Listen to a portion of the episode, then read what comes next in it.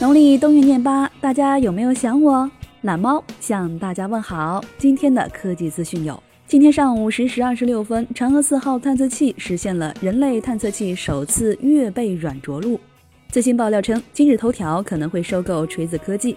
不过，头条回应称，计划收购锤子科技部分专利来探索教育领域的智能硬件。据称，意向收购锤子科技的共有三家公司，分别是今日头条、三六零和流江枫。Moto Z Play 渲染图曝光，采用六点二寸水滴屏，背部下方有十六个磁吸式触点，保留了三点五毫米耳机孔，或将支持五 G 网络。一款型号为 i 八幺三四的索尼新机曝光，安兔兔跑分接近四十万，Geekbench 上单核三千四百九十七分，多核一万两千八百零一分，应该就是二十一比九的索尼骁龙八五五旗舰 Xperia XZ 四了。可喜可贺的是，内存终于飙上了八个 G。